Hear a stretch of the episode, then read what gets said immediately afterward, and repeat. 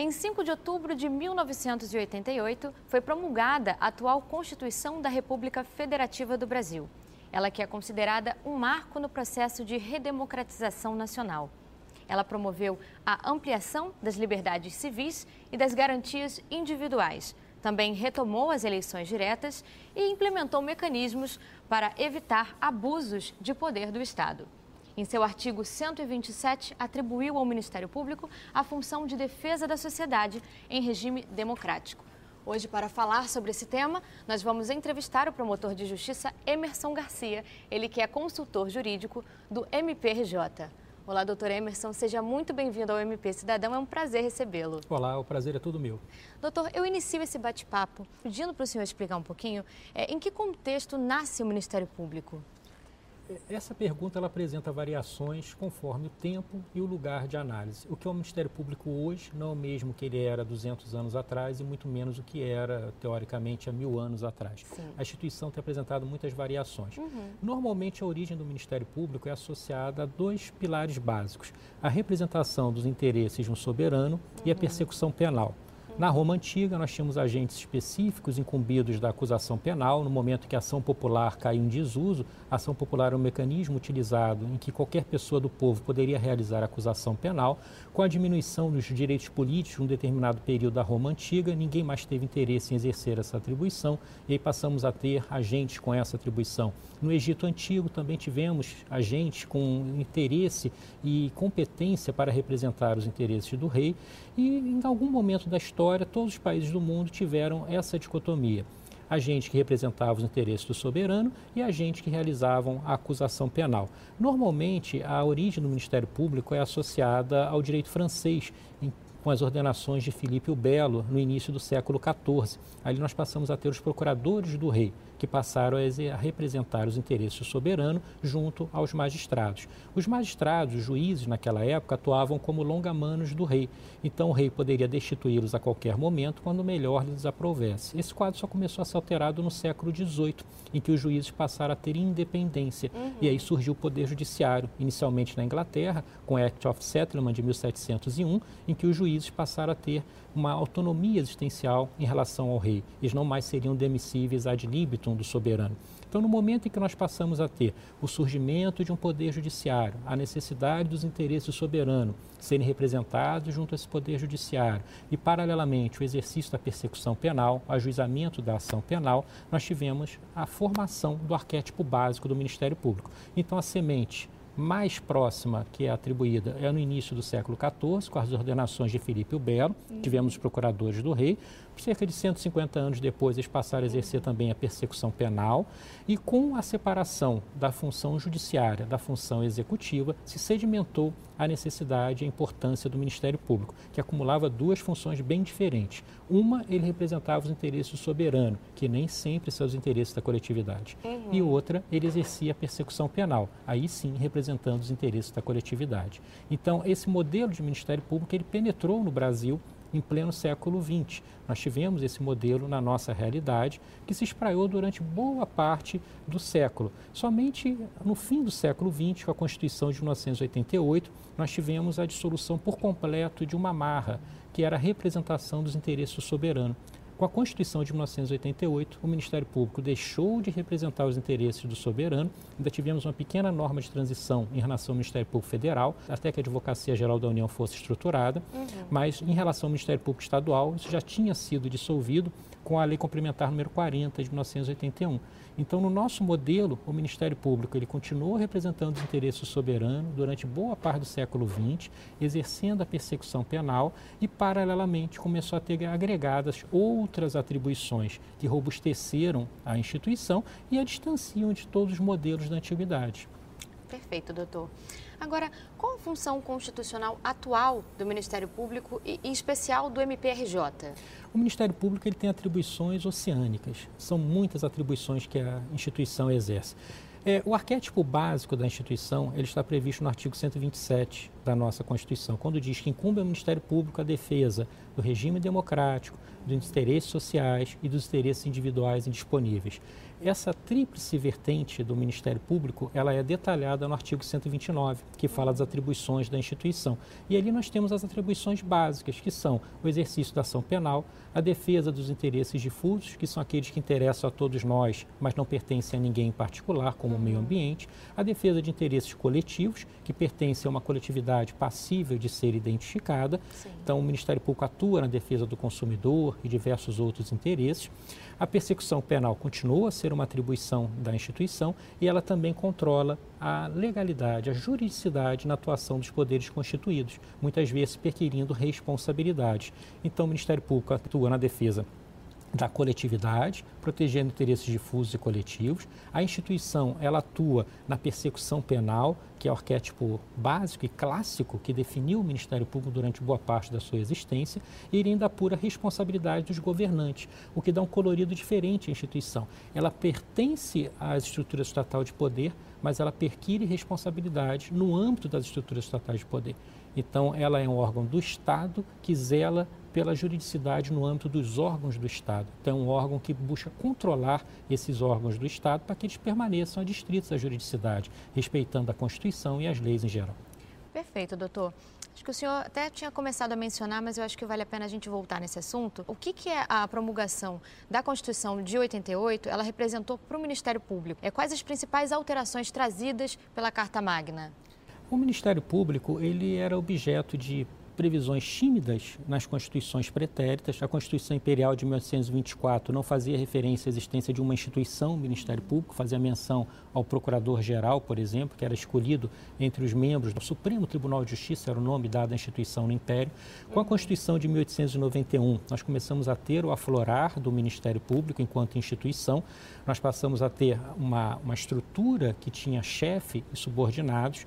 A Constituição de 1934, ela atribuiu um capítulo específico ao Ministério Público. A de 1937 a ele não se referiu. A de 1946 inseriu o Ministério Público entre os órgãos de cooperação estatais, exemplo do Tribunal de Contas. A Constituição de 1967 inseriu o Ministério Público dentro do Poder Judiciário. E a de 1969, a emenda constitucional número 1, inseriu o Ministério Público dentro do Poder Executivo.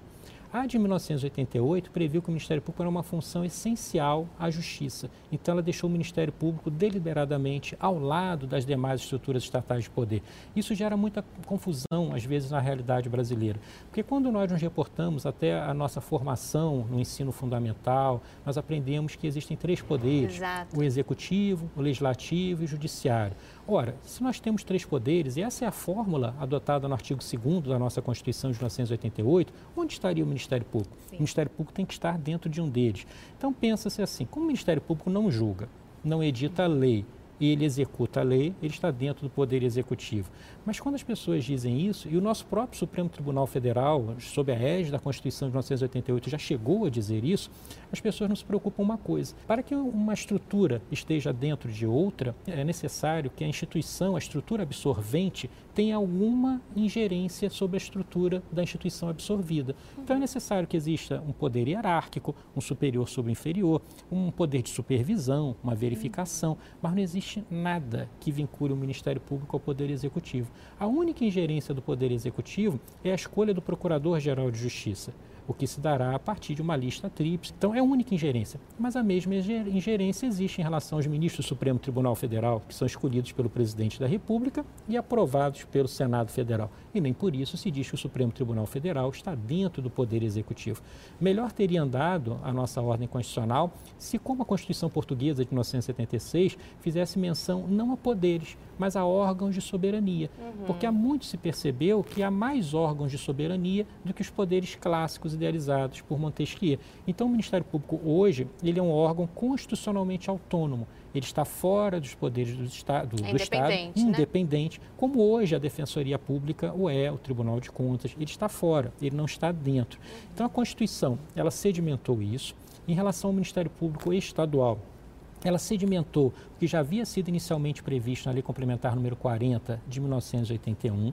Ela deixou claro que o exercício da ação penal era privativo do Ministério Público, ampliou suas atribuições nas esferas dos interesses difusos e coletivos, reconheceu a autonomia financeira, administrativa, funcional da instituição. E quando nós temos previsões constitucionais, isso reforça em muito o nível de obrigatoriedade daqueles comandos, porque eles não podem ser mais alterados com a facilidade de outrora, de acordo com o interesse das maiorias ocasionais. Então, o Ministério Público, com a Constituição de 1988, ele passou a ter um perfil constitucional detalhado que jamais teve na história do Brasil. Daí a importância dessa ordem constitucional para a instituição, para o modelo que conhecemos hoje. Perfeito, doutor. Agora, quais são as garantias asseguradas pela Constituição Federal ao Ministério Público? O Ministério Público, ele goza de garantias bem semelhantes às da magistratura. Nós temos ali a garantia da irredutibilidade de subsídios, a remuneração dos membros não pode ser reduzida, a nossa ordem constitucional permite que sejam às vezes utilizados estratagemas para alcançar objetivos similares, como por exemplo, não reajustar a remuneração num momento em que haja inflação. Então, o que se entende é que não se pode reduzir, mas ninguém é obrigado a aumentar. Uhum. Então, se tivermos inflação e não houver aumento, alcança-se um resultado bem similar. Sim. A instituição tem a garantia da vitaliciedade. Os seus membros somente podem perder o cargo a partir de uma sentença judicial transitada em julgado. Então, isso dá uma garantia maior. Os servidores, em geral, perdem o cargo no processo administrativo. Os membros do Ministério Público, a exemplos da magistratura, somente perdem o cargo numa sentença judicial transitada em julgado. Eles têm a garantia da inamovibilidade, não podem ser mudados de lugar, a não ser que haja decisão de um órgão colegiado competente, interno ou Conselho Nacional do Ministério Público, a partir de uma situação de interesse público que o justifique, assegurada ampla defesa. Então, essa tríplice garantia, a da vitaliciedade, da redutibilidade de subsídios e da inamovibilidade, busca fazer com que um membro possa exercer livremente o seu juízo de valor a respeito da realidade do direito sem influências exógenas. Perfeito, doutor. Agora vamos voltar um pouquinho no assunto dos princípios institucionais do Ministério Público, né? É, quais são eles e por que, que eles são importantes? Os princípios institucionais do Ministério Público, já consagrados em momento anterior e incorporados à Constituição de 1988, são a independência funcional, a unidade e a indivisibilidade. A independência funcional diz que o membro do Ministério Público ele pode valorar livremente os fatos e o direito e, a partir daí, alcançar as suas conclusões. Ele não está subordinado a nenhuma estrutura superior em relação a esse juízo de valor. Se alguma estrutura superior não concordar com esse juízo de valor, terá que adotar outro, mas não pode determinar que ele o faça. Ele tem liberdade para analisar a realidade, analisar o direito e verificar qual é a melhor solução. Então, o membro do Ministério Público, ele tem essa independência funcional e a instituição tem uma autonomia funcional em relação às demais. A Constituição estabelece essa distinção de termos: autonomia funcional para o Ministério Público e independência funcional para os membros. A autonomia diz que a instituição é livre em relação a outros uhum. e a independência busca circunscrever a temática na pessoa de cada membro, que avalia livremente os fatos e o direito.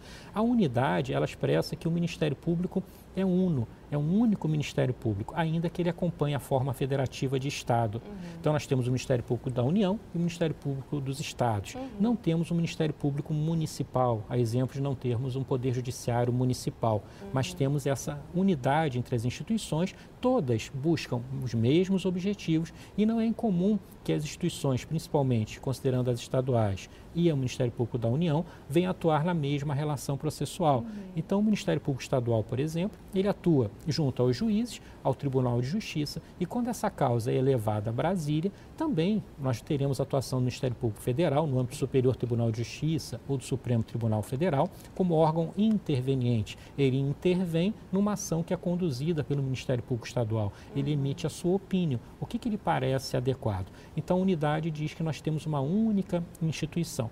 O maior desafio contemporâneo que nós temos é compatibilizar a unidade com a independência funcional. Porque se nós somos uma única instituição, como justificar que tenhamos vários juízos de valor dentro dela mesmo? Um grande promotor, Roberto Lira, que chegou a ser ministro da Educação, um grande jurista, e dizia que a unidade é um princípio sem sentido definido. Uhum. Porque como nós podemos ter unidade se temos variações Sim. de entendimento? A forma de compatibilizar isso é nós temos uma unidade no plano administrativo e uma independência no plano funcional. Então, uhum. unidade diz que a instituição é estruturada, conforme qualquer estrutura orgânica baseada no princípio hierárquico, mas na atuação funcional prevalece a independência funcional. E a indivisibilidade obsta que as funções do Ministério Público sejam atribuídas a outras estruturas de poder ou que novos ministérios públicos surjam a partir de uma matiz constitucional sem que sejam alcançados por essa unidade. Então a instituição é única e não pode ser dividida. E na sua atuação, os seus membros têm independência funcional para analisar os fatos e chegar às conclusões de acordo com a ordem jurídica. Doutor Emerson, estamos falando sobre a organização do Ministério Público. É, quais as principais diferenças entre o MPU e os MPs estaduais, já que a gente estava falando sobre isso? A organização do Ministério Público, como eu disse, acompanha da Federação Brasileira. O Ministério Público da União ele é subdividido em Ministério Público Federal, Ministério Público do Trabalho, Ministério Público Militar e Ministério Público do Distrito Federal e Territórios. Nos trabalhos antecedentes à Constituição de 1988, foi redigida a Carta de Curitiba, que subsidiou os interesses da instituição, a sua defesa junto à Assembleia Constituinte. Naquela época, defendia-se que o Ministério Público do Distrito Federal e Territórios não ficasse inserido na estrutura do Ministério Público da União. Mas isso não foi adiante e ele está, de fato, inserido nessa estrutura. Então, nós temos o Ministério Público da União, que é chefiado pelo Procurador-Geral da República, e temos os Ministérios Públicos estaduais, todos autônomos. O Procurador-Geral da República, ele é o chefe do Ministério Público da União. E cada Ministério Público estadual tem o seu chefe. As atribuições das instituições são diferenciadas. Normalmente, elas vão acompanhar a natureza do interesse em disputa. O que eu quero dizer com isso? O Ministério Público da União vai atuar em estruturas vinculadas à União e o Ministério Público dos Estados em estruturas vinculadas aos Estados. O Ministério Público Federal e Territórios, como eu disse, está inserido no âmbito do Ministério Público da União, ele atua junto à Justiça do Distrito Federal e uhum. Territórios. Já o Ministério Público da União vai atuar junto a cada segmento da Justiça conforme a especificação do seu ramo. O Ministério Público Federal atua junto à Justiça Federal, o Ministério Público do Trabalho junto à Justiça do Trabalho e o Ministério Público Militar junto à Justiça Militar.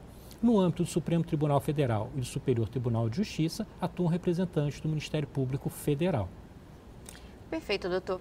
Agora, em relação às eleições é, da chefia institucional, como é eleito o Procurador-Geral de Justiça e como funciona a votação e a formação da lista tríplice e a escolha daquele que vai exercer o cargo? Uma das grandes conquistas que nós obtivemos com a Constituição de 1988 foi a possibilidade da escolha do Procurador-Geral de Justiça ser feita exclusivamente entre integrantes da classe a partir de uma lista tríplice por ela formada. Hoje, a classe forma entre seus integrantes uma lista composta por três nomes. Os três nomes mais votados numa eleição interna são encaminhados ao Poder Executivo, ao chefe do Poder Executivo, no caso o governador do Estado, e ele tem a liberdade para escolher entre um desses três nomes aquele que chefiará a instituição no biênio subsequente. Uhum. No âmbito do Ministério Público da União, não há essa marra para o presidente da República. O presidente da República ele pode escolher qualquer nome da classe para chefiar a instituição por um biênio. A Associação Nacional dos Procuradores da República, numa iniciativa muito louvável, ela instituiu uma, li, uma lista tríplice interna. E havia uma, uma, uma, vontade institucional no âmbito do Poder Executivo de observar essa lista tríplice. Então, durante muitos anos, o Procurador-Geral da República foi escolhido como entre os, o mais votado daquela lista tríplice formada no âmbito da Associação de Classe dos Procuradores da República. Mas não há essa obrigatoriedade constitucional. O Procurador-Geral da República ele é escolhido livremente pelo Presidente da República entre integrantes da classe e o Procurador-Geral de Justiça ele é escolhido pelo Governador do Estado a partir de uma lista tríplice formada pela classe e ele tem a liberdade de escolher aquele que chefiará a instituição. Agora, sobre as diferenças de função, qual a principal diferença de função do Procurador-Geral de Justiça e do Procurador-Geral da República? O Procurador-Geral de Justiça, ele é o representante máximo do Ministério Público no âmbito do Estado. Fala em representante porque ele materializa a instituição, ele não representa. O representante seria o típico procurador, e não é propriamente um procurador do Ministério Público, com um sentido de um mandato do direito privado. Ele representa, ele é o chefe da instituição no âmbito do Estado. O Procurador-Geral da República, ele é o chefe do Ministério Público da União, uhum. e, em particular, o chefe do Ministério Público Federal. Ele não vai ser o chefe do Ministério Público do Trabalho, nem do Ministério Público Militar, que contam com procuradores gerais específicos, mas ele é o chefe do Ministério Público da União. A Constituição previu essa estrutura, essa macroestrutura que alberga as demais. Então, no âmbito do Estado, o Procurador-Geral de Justiça, ele apresenta a instituição, ele é a autoridade máxima do Ministério Público. É ele que vai se relacionar com outras estruturas estatais de poder ou com particulares em nome do Ministério Público, o que não impede que os órgãos de execução da instituição, promotores de justiça e procuradores de justiça, também atuem com outras pessoas no exercício das suas atribuições, mas elas, elas não o fazem no sentido de estarem apresentando o interesse macro monolítico da instituição, e sim no exercício das suas atribuições específicas. Essa é a diferença. Perfeito, doutor. Agora, o que é o Conselho Nacional do Ministério Público? O Conselho Nacional do Ministério Público, a exemplo do Conselho Nacional de Justiça, ele foi instituído pela reforma do Judiciário, a emenda constitucional número 45 de 2004. É um órgão de controle externo no âmbito administrativo e financeiro. Ele não deve se imiscuir na atuação funcional propriamente dita. O Supremo Tribunal Federal, há pouco tempo atrás, transferiu para o Conselho Nacional do Ministério Público a atribuição de resolver conflitos de atribuição entre ministérios públicos diversos. Uhum. Então, se o Ministério Público do Rio de Janeiro entende que deve atuar na causa X e o Ministério Público de São Paulo também, quem resolve é o Conselho Nacional do Ministério Público. Então, ele verifica a gestão administrativa, ele vai verificar a gestão financeira, se os gastos estão feitos regularmente e me parece uma boa iniciativa. É, remonta a Lord Acton a percepção de que todo poder corrompe e o poder absoluto corrompe absolutamente. Então, quando nós temos uma estrutura que possa realizar esse controle, isso contribui para que haja uma rigidez na atuação do Ministério Público brasileiro, que é muito importante. O Ministério Público ele precisa não só aparentar, mas ser um prosélito da juridicidade. Então, o Conselho Nacional do Ministério Público é uma estrutura orgânica de previsão constitucional que realiza esse controle externo. Tem uma composição híbrida, é composto de membros do Ministério Público, membros indicados por órgãos do Poder Judiciário, do Poder Legislativo e é presidido pelo Procurador-Geral da República. Então, essa estrutura orgânica realiza esse controle externo, mas não sob o prisma, sob o prisma funcional, apenas administrativo e financeiro. Certo. Agora, doutor, nós falamos do MPU, falamos dos MPs estaduais e a Defensoria Pública, onde é que entra, né? Qual a diferença? A Defensoria Pública, ela apresenta um importante papel no âmbito das estruturas estatais de poder. Ela é ontologicamente vocacionada à defesa dos hipossuficientes. Mesmo ela atua, quando ela atua na defesa dos interesses difusos e coletivos, foi entendimento dos tribunais que deve haver um tangenciamento de algum interesse dos hipossuficientes. São aquelas pessoas que não podem custear um processo para defender seus próprios interesses.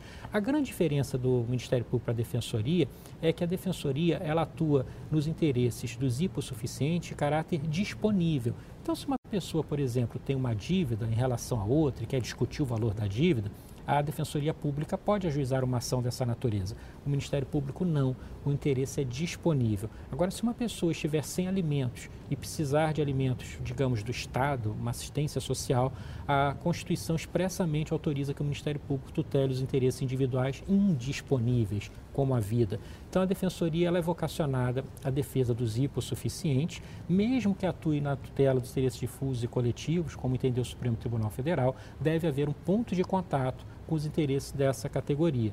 É essencial, principalmente numa realidade social como a nossa, em que milhões de pessoas estão tangenciando a linha da pobreza ou da miséria, que tenhamos uma estrutura de poder que possa levar seus anseios ao Poder Judiciário.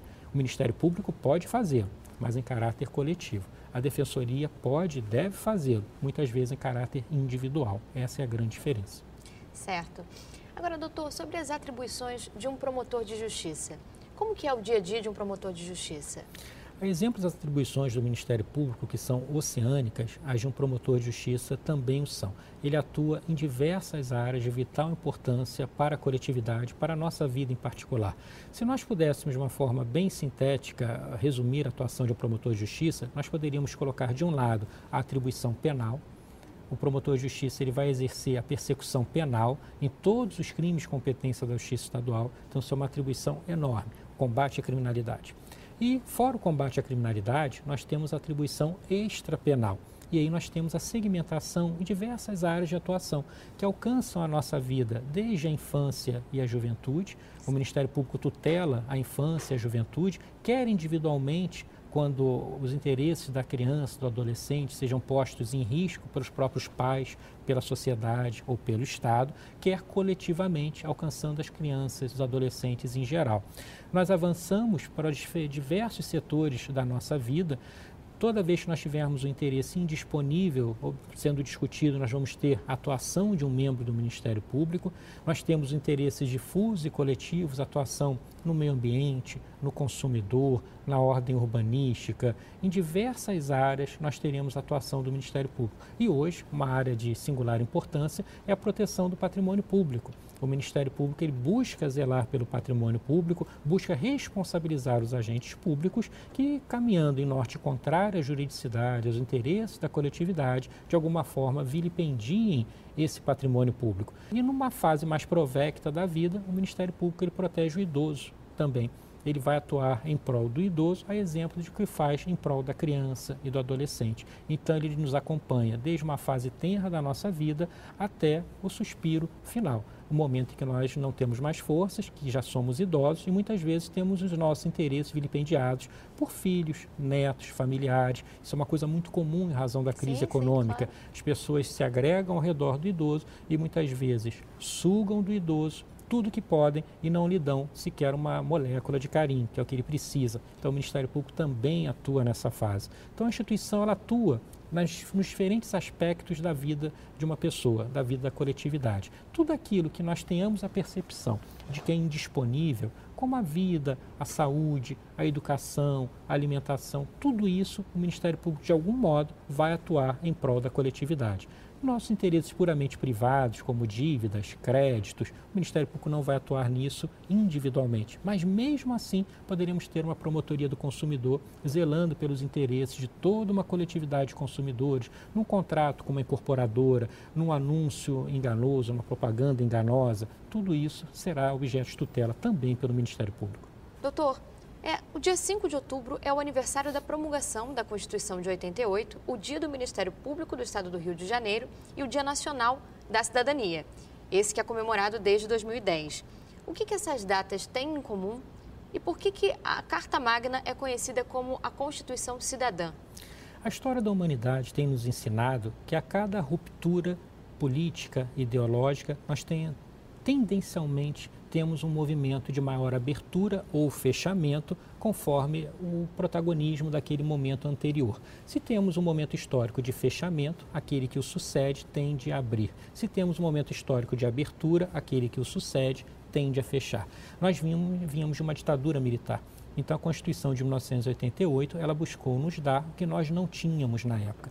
Ela buscou nos dar direitos de participação política. Quando nós falamos em cidadania, cidadania tecnicamente é um direito de participação política. Mas quando nós falamos de uma Constituição cidadã, mais do que a participação política, a Constituição de 1988 buscou nos dar direitos nós temos um extenso rol de direitos e instrumentos para tornar efetivos esses direitos. Um dos principais instrumentos otorgados à coletividade, à população brasileira, foi o Ministério Público. O Ministério Público pode ser considerado uma garantia institucional. É uma forma de operacionalizar direitos. É para isso que o Ministério Público existe. Não é um fim em si mesmo. O objetivo do Ministério Público é operacionalizar os nossos direitos. Então a Constituição é cidadã porque nos deu participação política e nos deu direitos. Quando falamos assim, aquela pessoa é um não cidadão, nós invariavelmente dizemos que ela não é alcançada por prestações básicas, ela não tem saúde, não tem educação, não tem uma moradia, não tem nada. Então a Constituição de 1988 buscou a completude da cidadania, não só a participação política, mas os direitos básicos de todos nós. Então é um marco na nossa história. E por ser um marco, ela teve uma grande abertura de direitos e, paralelamente, ela reconheceu o Ministério Público enquanto instituição, a sua posição nas estruturas estatais de poder e daí a razão de ter sido considerado dia 5 de outubro, a data da sua promulgação, como dia do Ministério Público do Estado do Rio de Janeiro. O Dia Nacional do Ministério Público é o dia 14 de dezembro, que foi previsto na Lei Complementar número 40 de 1981. Essa lei foi também um primeiro marco de ruptura de uma realidade institucional que atravessava já séculos em relação ao Ministério Público. Então, em razão da sua importância, foi previsto que a data da sua sanção passaria a ser o Dia Nacional do Ministério Público. Ela foi sancionada no dia 14 de dezembro de 1981 Então, Dia Nacional, 14 de dezembro. E o Dia do Ministério Público do Estado do Rio de Janeiro, já que a, a Lei Orgânica Nacional só estabelece normas gerais, a nossa Lei Complementar Estadual, a Lei Complementar Estadual 106 de 2003, previu dia 5 de outubro como sendo o dia do Ministério Público do Estado do Rio de Janeiro, em razão dessas grandes conquistas para o Ministério Público que passaram a ter esteio constitucional, o que não tinham até então. Perfeito, doutor. A nossa entrevista, infelizmente, vai chegando ao fim. Eu aproveito para agradecer o senhor novamente em nome de toda a nossa equipe. Prazer foi meu. Muito obrigado.